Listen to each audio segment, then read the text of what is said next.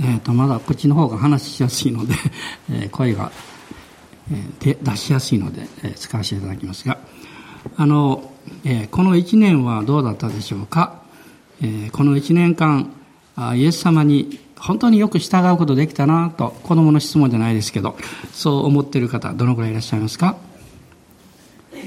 ちょっと照れくさいですね。あんまり従えなかったかなっていう方手を挙げなくていいです。あのよくあのキャンプなんか行くとゲームがあってイエス様がこう言いましたっていうのありますねちょっとやりましょうかね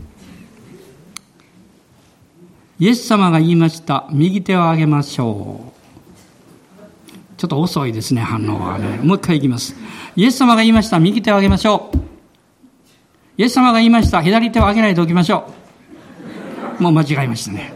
イエス様が言いました。左手も上げましょう。はい、下ろしてください。イエス様言ってません。と言って、いつもゲームが終わるんですね、大体ね。思わず終わったと思って、えー、こうやるんですけれども、私も一年の終わりだけじゃなくって、ああ、今年もイエス様がおっしゃったことを従えたかなとかね、いろいろ考えるんですね。で、あのことはまだ従っていないとか、えー、あのことは聞かなかったことにしておこうとかですね。あるいは自分は聞いたんだけども、その通り従うの難しいから自分の方法でやろうとか、いろんなことやってしまうんですよ。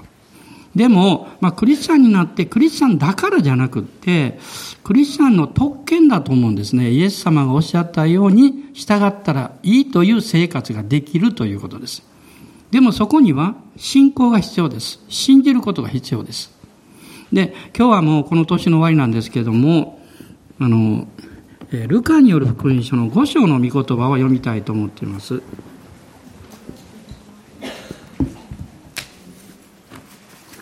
えルカによる福音書の5章の、え短いところです。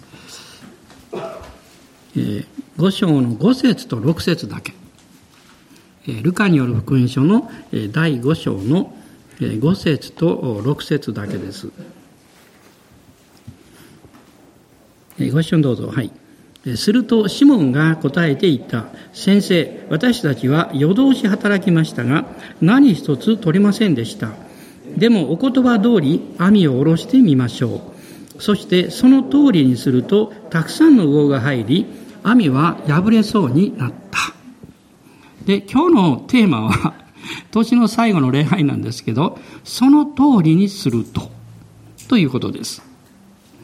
で、イエス様がそのことをおっしゃったんですけれども、例えば、あ神様はこういうふうに導いておられるなということが分かっていても、その通りにしなかったらどうなるんでしょう？裁きを受けるんでしょうか？あるいは、神様があなたを祝福するのをやめるんでしょうか？あるいは、腹を立てて神様がしばらくの間、あの兄弟姉妹の祈りに聞かないことにしようって、答えないことにしようと神様がなさるんでしょうか？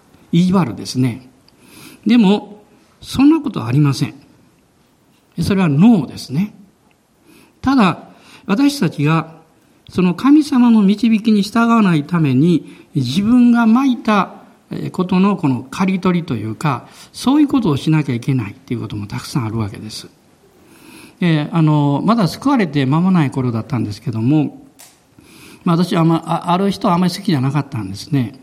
で、そのことをずっと心の中に持っていました。で、神様はその人を許しなさい。許しなさいっていうのは、あの、受け入れてあげなさいっていうことを示されたんです。でもなかなかできなかったんですね。別にあの、意地悪したわけじゃないんですよ。心の中で思ってただけです。心の中だけですよ。何か、じんとくるものがありますか？皆さんも。神様ご存知なんですね。で、しばらくして、突然ですね、まあ、虫に刺されたかなんかわかんないんですけど、私の、あの、右目か左目忘れましたけどね、まぶたの上が腫れ上がったんです。ずっと腫れ上がって腫れ上がって、なかなか治らなくって、しかも可能してきてですね、これお医者さんに行かなきゃいけないかな。でも私はお医者さんに行くのがどうも苦手で好きじゃないんですね。で、なんとか治るだろうとあの思ってましたけど、なかなか治らなかったんです。で、もう数週間経ちました。で、その間もですね、あの、その、そのことがずっと心の中にあって、えその人のことを受け入れてあげなさいってずっとあったんです。でもなかなかできなかったんですね。でもある日、あの、夕方、教会から帰る時だと思いますけど、その晴れ上がったものがもう産んでしまって、外側にこうなんか、ちょっとこう、できてたんですね。で、私は帰り道ね、あの、祈ったんです。神様ごめんなさいって私は、えー、その人を許しますし、受け入れますって。これからイエス様によって愛しますって。そうしたらね、この、あの当時ですから家とこうバス停の間にあの田んぼがあってあぜ道があったんですけどそこを歩いた時も涙がポロポロポロポロ出てくるんですよで私ハンカチ出してねあのこう涙を拭いたんですねそしたらその時にその張り上がっていたなんかかさぶたにちょっとなってたんですけどそれが取れてですねそこから海がバーって流れ出して一晩で癒されたんですその時分かったんですある人はそんな話をしても、それは別の問題でしょうと言うかもわかりませんけど、私はイエス様知ってるから分かったんです。で、そして反省したことがあります。神様が導かれたら、イエス様が語られたら、できるだけ早く従おうって決めました。それからね。でも、そうできないこともたくさんあるんです。で、もしイエス様に従わなかったら、自分の巻いたものをただ刈り取るだけなんですね。別に神様意地悪したり裁いたり、そんなことはなさいません。で、このルカの物語というのは、あの、イエス様が群衆にお話をなさったんですけれども、その前に、えー、この湖のところにやってくると、一晩中漁をして何も魚が取れなかった人たちがそこにいたわけですね。えー、ペテロやえー、そして名前は出てきませんけど、アンデレもちろんいましたし、えー、ヨハネとヤコブもいましたし、他にもたくさんの方がいたわけです。で、彼らはどういう状況だったかっていうと、まず考えられることは疲れていたんです。で、この、えー、御言葉を見ると、夜通し働きましたが、と五節に書いてます。疲れたんですね。働いたんだけど、まあその働きの疲れがあるんですけども、それ以上に疲れていたのは、魚が取れなかったんです。あの、苦労しても、良い結果が出ると、その苦労はね、報われるというか、まあ、多少苦労があっても、あまり気にならない。よかった。むしろ、苦労できたことの方が嬉しいというか。でも、一生懸命苦労したのに、何の収穫もない。そうすると、もう心がどーっと疲れてしまって、体の方はもっと疲れてしまうんですね。今はそういう社会だと思います。何かその体の疲れというよりも精神的に疲れやすい。神経が疲れてしまう。その結果、体までですね、疲れやすくなってしまう。こういう時代なんですね。また彼らは失望していたわけです。もちろんそうですね、魚が全く取れなかった。何一つ取れませんでした。とこう書かれているわけです。失望してその結果もちろん彼らは不安を持ってました。生活どうなるのかな。こういう気持ちですね。その時にイエス様がそこにおいでになってですね、この読みませんでしたけれども、五章の二節三節を見ると、まあ彼らが漁が終わって翌朝早く網を洗っていたわけですね。魚が取れなくっても網は傷むんですね。十分な労に報いがなくっても、やっぱりやらなきゃいけないことがそこに残るわけですよ。で、彼らは失望の気持ちで、その網のこの準備を、え、洗ってですね、次の準備をしていたんでしょう。するとイエス様が、シモン・ペテロにおっしゃったんですね。え、船ちょっと貸してちょうだいって言ったんです。そして、少しだけ沖に漕ぎ出すように、そこからお話がしたいから。で、ペテロは、え、わかりましたって言って、この船を貸して、まあおそらく一緒に少し漕いでいったんでしょう。するとそこからイエス様がずっとこの話をなさったわけです。そしてその後でペテロにえおっしゃったのは、深みに漕ぎ出して、そして網を下ろして魚を取りなさい。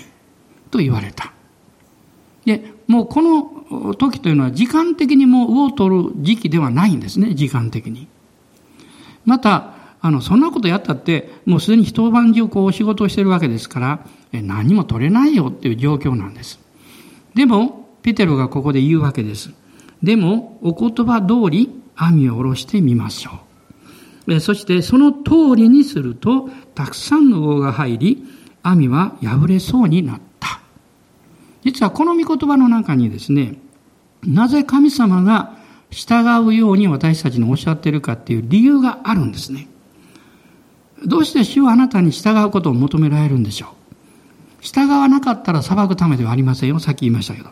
そうではなくって、あなたが主の御言葉に従うときに神様はあなたの人生を祝福で満たしたいと思っているわけです。この創世記を見ると、あの、神様が人をお作りになって、その後こう書いてます。彼らを祝福してとこう書いてます。神様が人間になさった最初のことはね、祝福することです。祝福するということは、あなた自身の人生そのまま神様の恵みを受けて、あなたの人生があなたにとっても、この周りの人々にとっても、良い結果を生み出すようになるということです。でも現実にそうならないでしょうっていうかもわかりません。でもその時私たちは自分に正直にならないといけないと思います。その通りに本当に従っていたのか。あるいは、こういうふうにしなさいと何度も何度も忠告されていたのに、それに従わなかったのか。もしそうであったとしたら、私たちは悔い改めなきゃいけないと思うんですね。この新明記の8章を開いてください。新明記の8章の16節です。まあ、ここには、イスラエルの民が40年間、この荒野を通らされた。そのことをもう一度、まあ、モーセは書いているんですけれども、その荒野の旅の、まあ、辛い長い旅だったんですね。その目的というのが、この8章の16節に出てくるわけです。8章の16節一緒に読んでください。あなたの先祖たちの知らなかったマナを荒野であなたに食べさせられた。それはあなたを苦しめ、あなたを試み、ついにはあなたを幸せにするためであった。あなたを幸せにするためであった。しかしその前に、あなたを苦しめ、あなたを試みと書いてます。で、これどういうことなんでしょう？幸せにするんだったらそんなことない方がいいんじゃないかとこう思います。でもこういうふうに考えてください。もし皆さんがですね、何か、あの、えー、何かをこう受け取ろうとして入れ物が必要だったとします。で、周りを見たんだけれども、ね、適当なものがなくって、そこにあるですね、丼かなんか持ってきた。でもよく見ると少し汚れている。どうするんでしょうもう早くもらいたいからそのまま入れてくださいって言うんでしょうかそんなことしないと思います。それをきれいに洗うと思います。その受け取って入れるものが良いものであればあるほどきれいにします。受け取ったものが大して値打ちがなければ汚れたままで受け取ります。私の心はそういう入れ物です。あなたが尊いもの、良いものを受け取ろうとすれば、私たちの心は清められていく必要があります。私の心は変えられていく必要があります。だから神様は洗っておられるわけです。試みを通して、試練を通して、また、それがあなたにとっては一時的に苦しみに感じることがあるかもわかりません。でも神様はあなたを作り変えていらっしゃいます。私は作り変えられるのが嫌なタイプです。皆さんどうですか？どういうことかっていうと、自分の決めたことが好きなんです。あの、他の人に言われるのがあんまり好きじゃないんです。だから、もし誰かが右にって言ったら、いや、左の方がいいかもわからんってすぐ考えるタイプなんです。ね。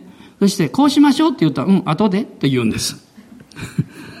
で、それはなんか天の弱なんですけど、でも、それは、この逆に言えば、その、えー、自分の、まあ、主権というか、そういうものを、えー、影響されたくないんですよね。でも、神様があなたの人生の中で一番取り扱いたい領域、それは、あなた自身の主権なんです。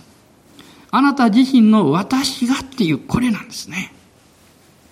あの、最近ですね、私が非常にお世話になってるんですけど、これ名前変えたらいいのになって思うのがあるんです。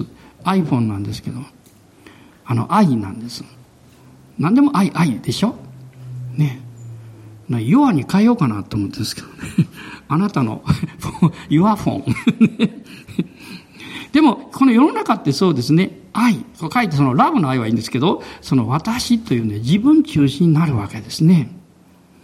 でも、神様はそこを取り扱うんです。あなたの個人生活、あなたの家庭生活、ね、あるいはあなたの職場の生活や教会生活においてもそうです。なぜこんな嫌なことがあるの？と思うとき、神は取り扱っています。それは苦しみに感じるかもわからないし、あるいは試練に感じるかもしれませんけど、神様は清めておられるんですよ。洗っておられるんですよ。良いものを与えようとして、その準備をしてくださってるんですね。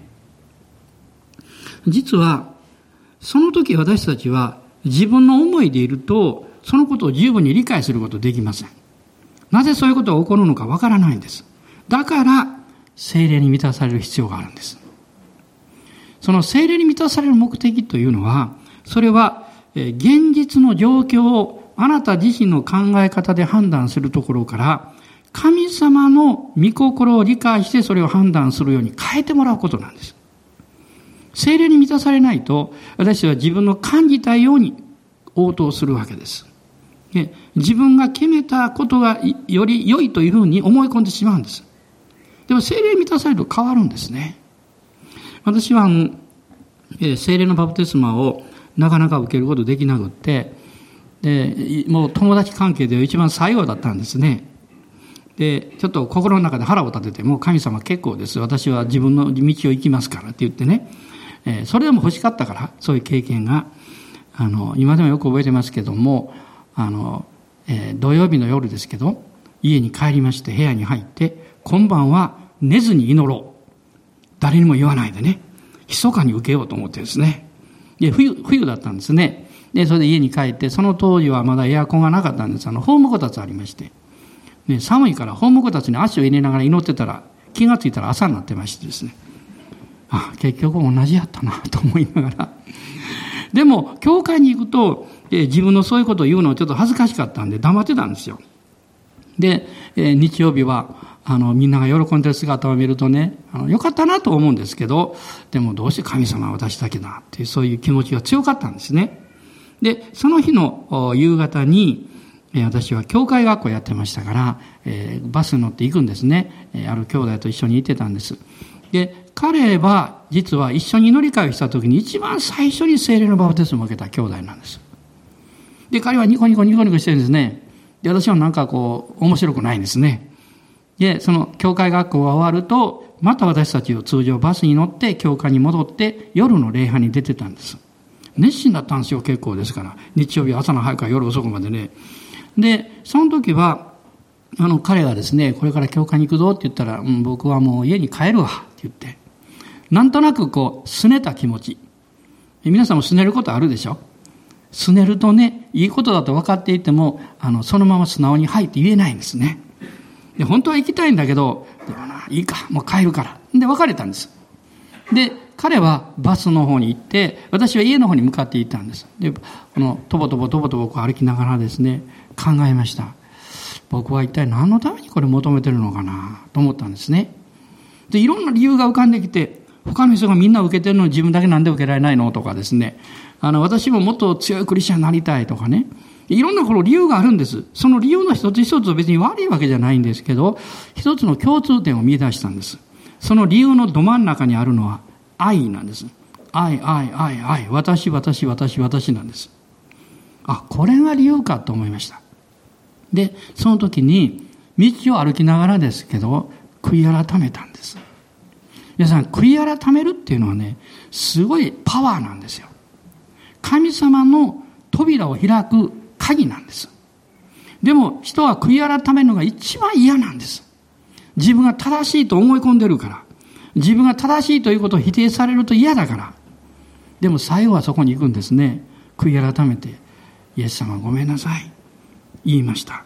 そしたらさっきの話じゃないけどね、また道を歩きながら涙がポロポロポロポロ出てきたんです。もう涙止まらなくなってね、もうこう涙拭きながらこう歩いてたんですね。で、そうすると、もう喜びと恵みが溢れてきました。で、その時思ったんです。ああ、もう何もいらないって。もう私はイエス様を信じてるからもうそれでいい。もうイエス様は感謝します。もう何もいりません。もう聖霊のバプテスマそれいりません。何もいりません。と言いながら気がついたら足が方向反対、反対の方向に行ってまして、教会に向かってたんです。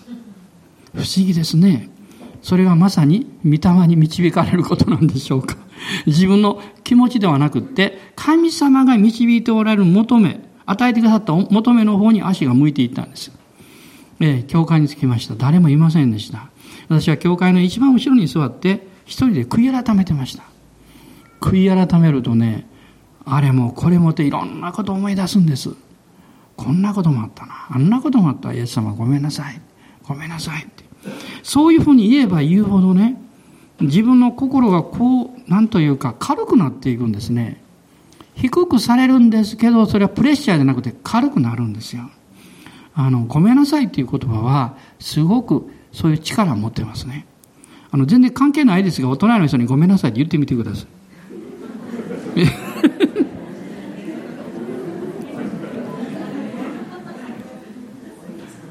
もしそう言った時に隣の人が、うん、いいよって言ったら、何か僕のこと知ってたのかなとか思われるかもわかりません。でも、ありがとうとかごめんなさいっていう言葉はすごくパワーがありますよ。で、神様の前にそうした時に、どんどんどんどん、えー、自分の姿が見えてきたんですね。つまりそれが精霊に満たされるということです。精霊が働かれると、あなたの事実、あなたの、まあ、真実の姿というか、それが見えるようになるんです。ペテロがそういう経験します。実はここね、見てみると。この5章の、あ、ルカによる福音書に戻りますけども、えー、5章のですね、8節に、大量でもう船が沈みそうになった。これを見たシモン・ペテロが、イエスの足元にひれ伏して、主よ、私のようなものから離れてください。私は罪深い人間ですから。皆さん、大量と、これと何の関係あるんでしょうか？実は、この場合はすごい関係があるんですね。つまり、ペテロは分かったんです。これは奇跡だって。神様の働きがなかったらそんなこと起こらない。そしてこの場所は、聖なる神様を礼拝する場所なんだ。そのことに目が開かれたんですね。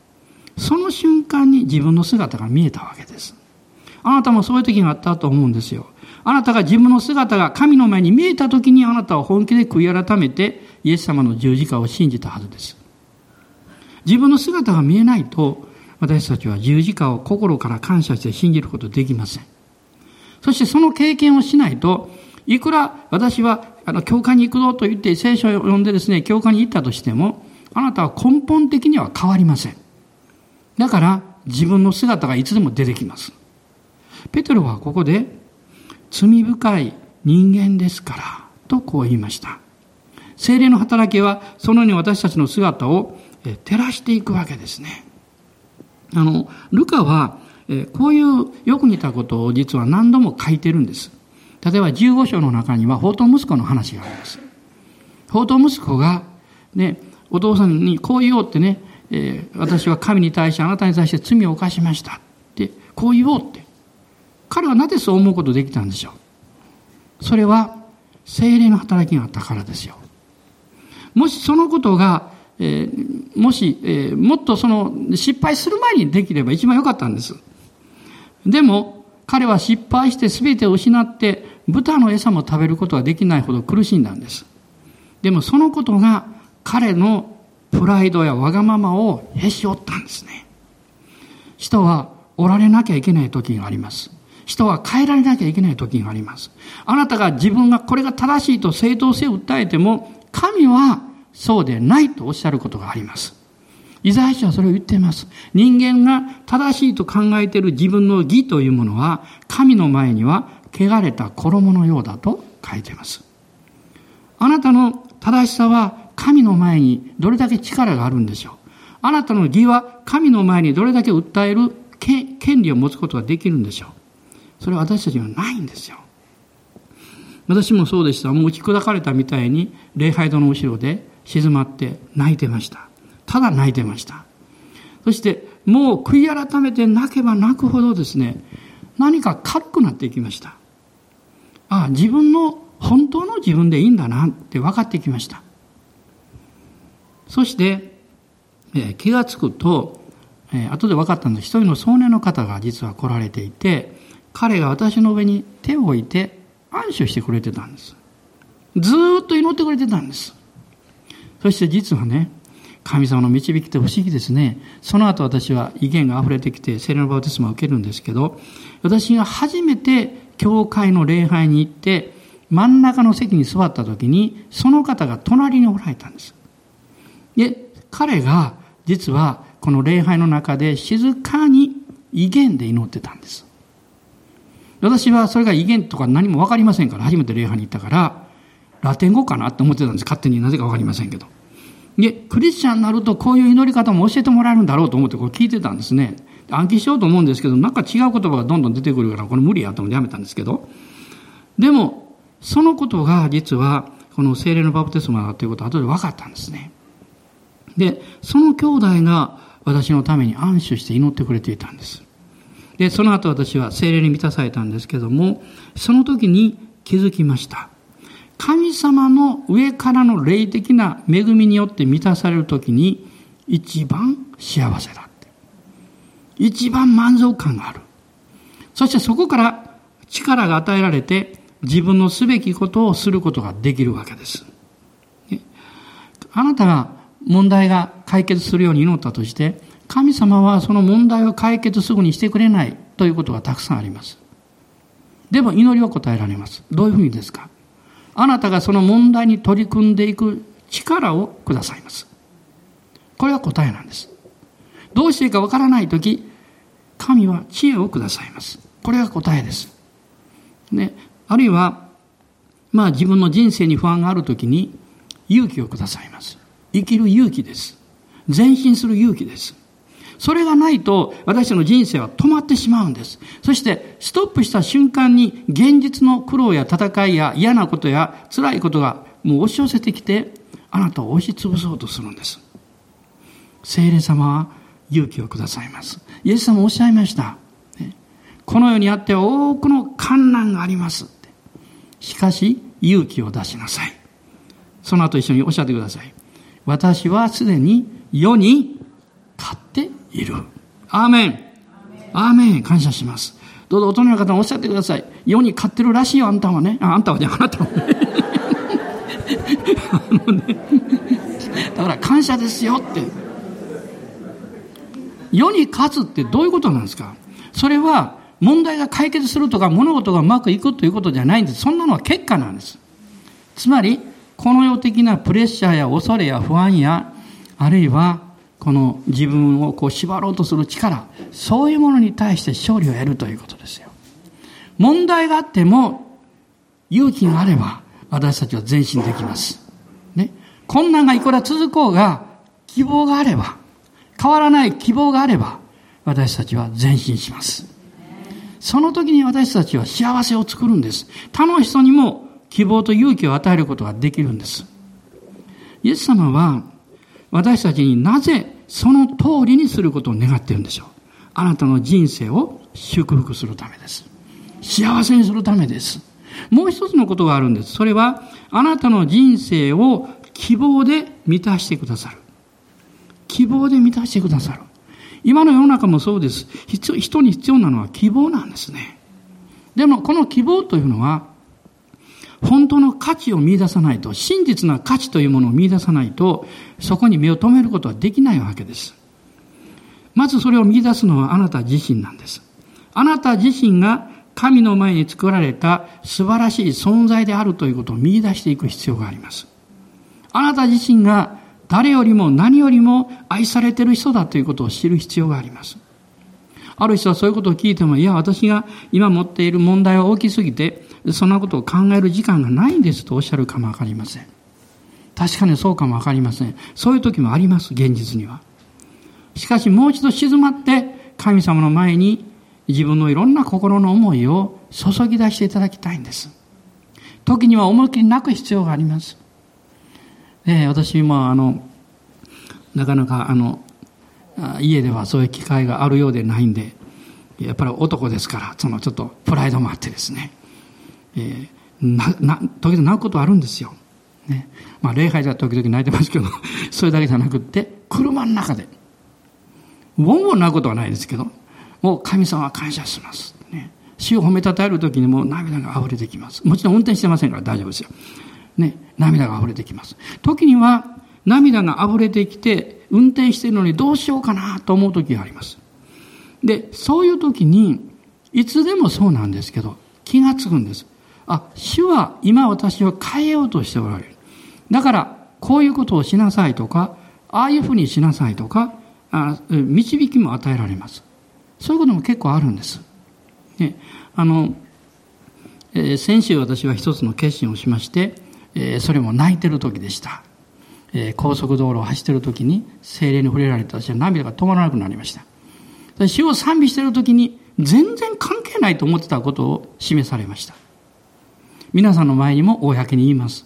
ね、それは何かっていうとね、あなたは自分の奥さんのことを名前呼びなさいって言われました。私はあの、もうずっともう、まあ子供のこともありましたしね、えいまだにその習慣があってですね、私は自分の妻を呼ぶときにお母さんと呼ぶんですよ。まあそういう男性結構多いと思います。あの、もうその状況でそう呼んでるんですね。ところが今二人になったでしょね、考えたらわかりますよね。私がももし二人の時にお母さんって言ったら多分彼女は私、あなたのお母さんじゃないけどって、きっとまあ心の中で思うと思うんですよ。ね。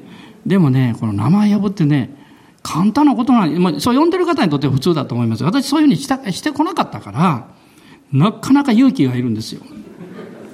プライドがね、プライドというかまあしょうもないもんですけど、なんかこうね、ちょっと気恥ずかしいというかね、それで皆さんの前にこういうこと言ってるんです。もう2回ぐらいは別の集会で言いましたからね。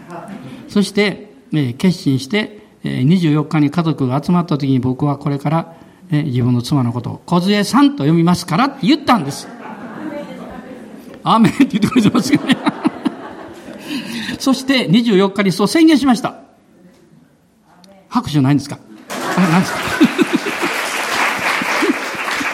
まあなんでそんなことで拍手するのと思う人いるかもわかんないけどね。これ私が言わんと言わんとしてることはこういうことなんです。その、そういう小さく見えることでも、これは私にとって大きなことです。なぜかっていうと、これからは二人で新しい生き方を始めなきゃいけないんです。つまりその時神様はね、サライをさらに変えられたように、そのビジョンを共有していくときに、お母さんではいけないんですよ。ね、自分の妻ですから、一緒に歩いていかなきゃいけないでしょですから、そこから何か起こっていく。私がこういう小さなことをお分かりするのは、皆さんにも神様が小さなことと感じていることかもしれないけど、主が導いておられることがあるはずです。ね。ここまで分かってるんだけどで、できないって。ね。ここまでそうしようと思ってるんだけど、できない。でも神様は、あなたにそうしてほしいんです。あなたを祝福するだけじゃなくって、あなたの人生を希望で満たすためです。もう一つついでに言いますと、クリスマスプレゼントに私はぬいぐるみを家内にプレゼントしました。初めてです。お花をあげようかなと思ってたんです、本当は内心。で、ちょうどその日に買い物に行ったらですね、家内が妙にある大きなワンちゃんのぬいぐるみ気に入ってですね、これ買ってもいいかいいかって言うんですよ。あの、特安で売ってたんです。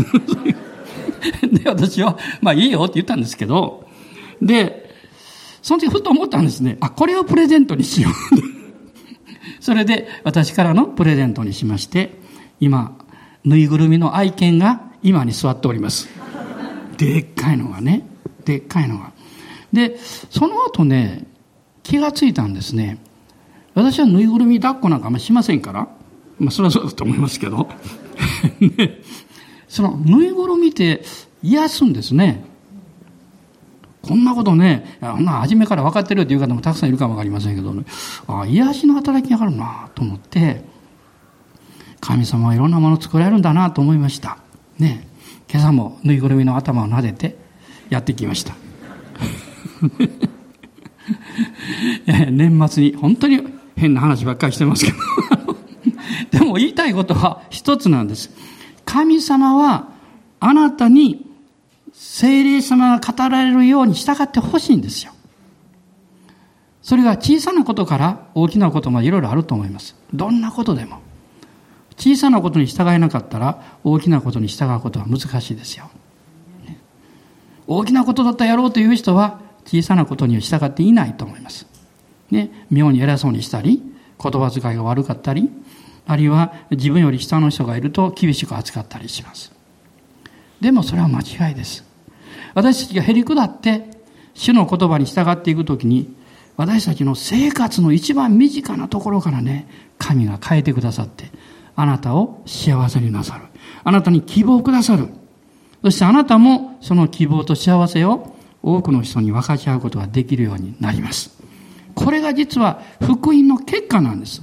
もちろん福音の中心はイエス様の十字架ですよ。ぬいぐるみではありませんよ。でも、そのイエス様の十字架に触れられたあなたが変えられることによって福音が伝わるんです。このもうすぐ2016年が来ますけど、大収穫の年になると私は思っています。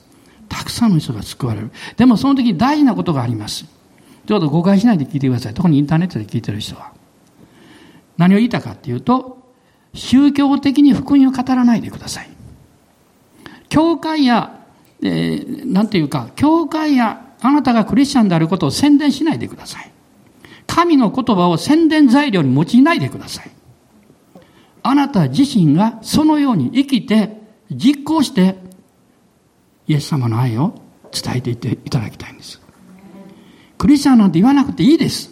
一度言えばいい。もう、あと言わなくていいです。むしろ、あなたの周りにいる人が、あの人どうしてあんな親切なんだろうって。どうして愛があるんだろう。ね。どうして自分のないものを持ってるんだろう？そう気がついてくれたら、あなたにその人が聞くでしょう。あなたの信じてる信じてる神様ってどんな神様？って、ね。ここから本物の伝道が始まりますよ。でなければ、あなたがその宣伝的に宗教的なことを言い過ぎていくら良いことをしても、彼らはこう感じます。勧誘したいからそうするんだろう。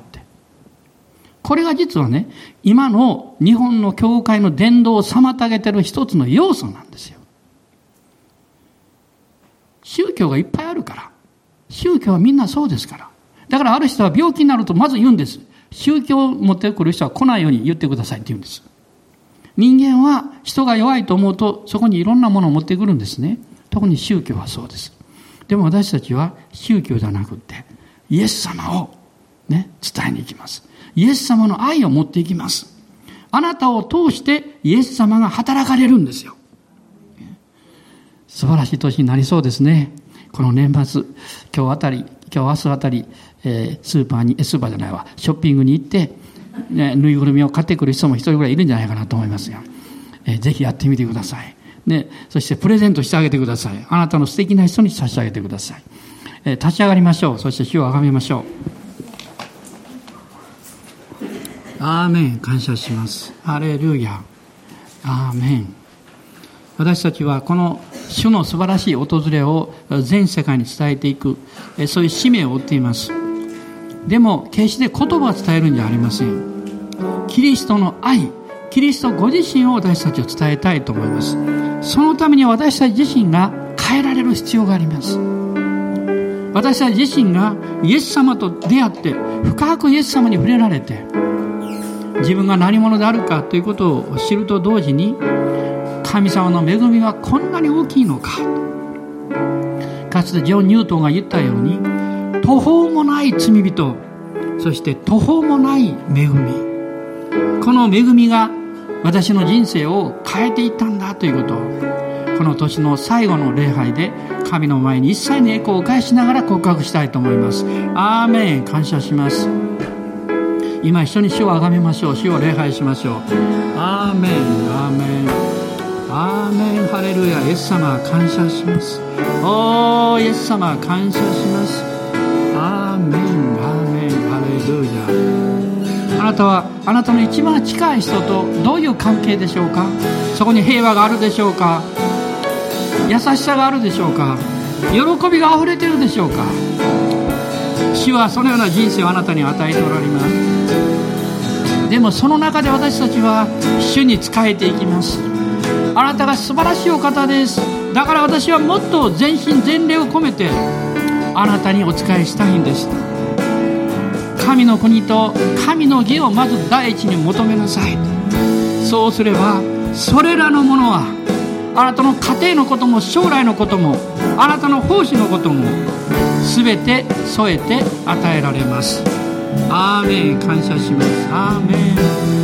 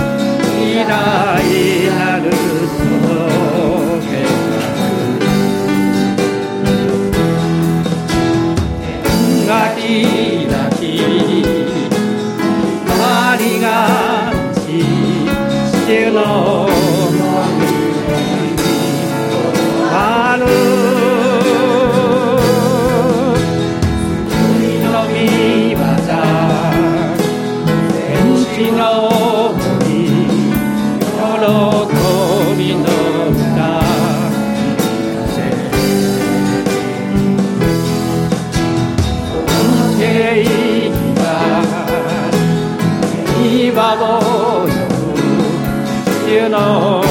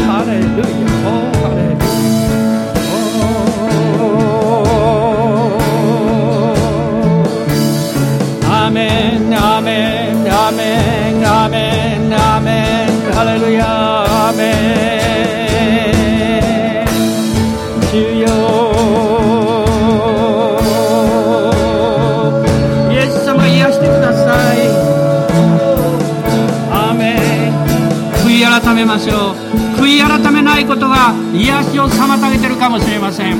解放を妨げてるかも分かりません。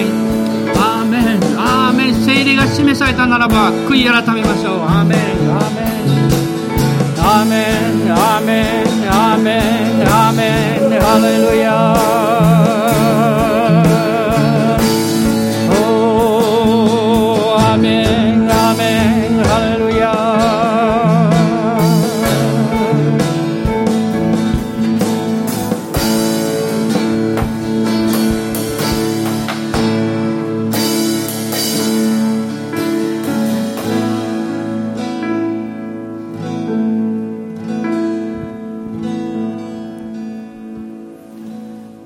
たちの主イエス・キリストの恵み父なる神のご愛精霊の親しき御交わりが私たち一同と共にこの年の終わりまた新しい年を迎えるにあたって一人一人の上に豊かに御恵みがありますように。